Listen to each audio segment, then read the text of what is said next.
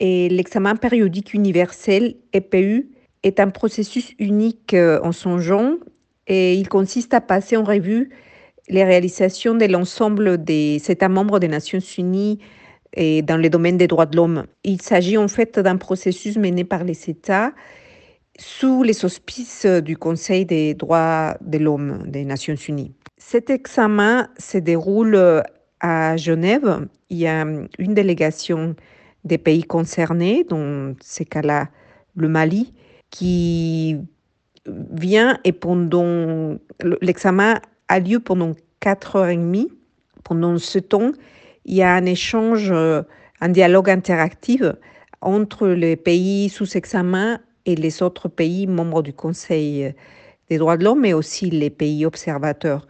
Les pays observateurs peuvent poser des questions, faire des commentaires et le plus important, faire des recommandations au pays qui est sous examen.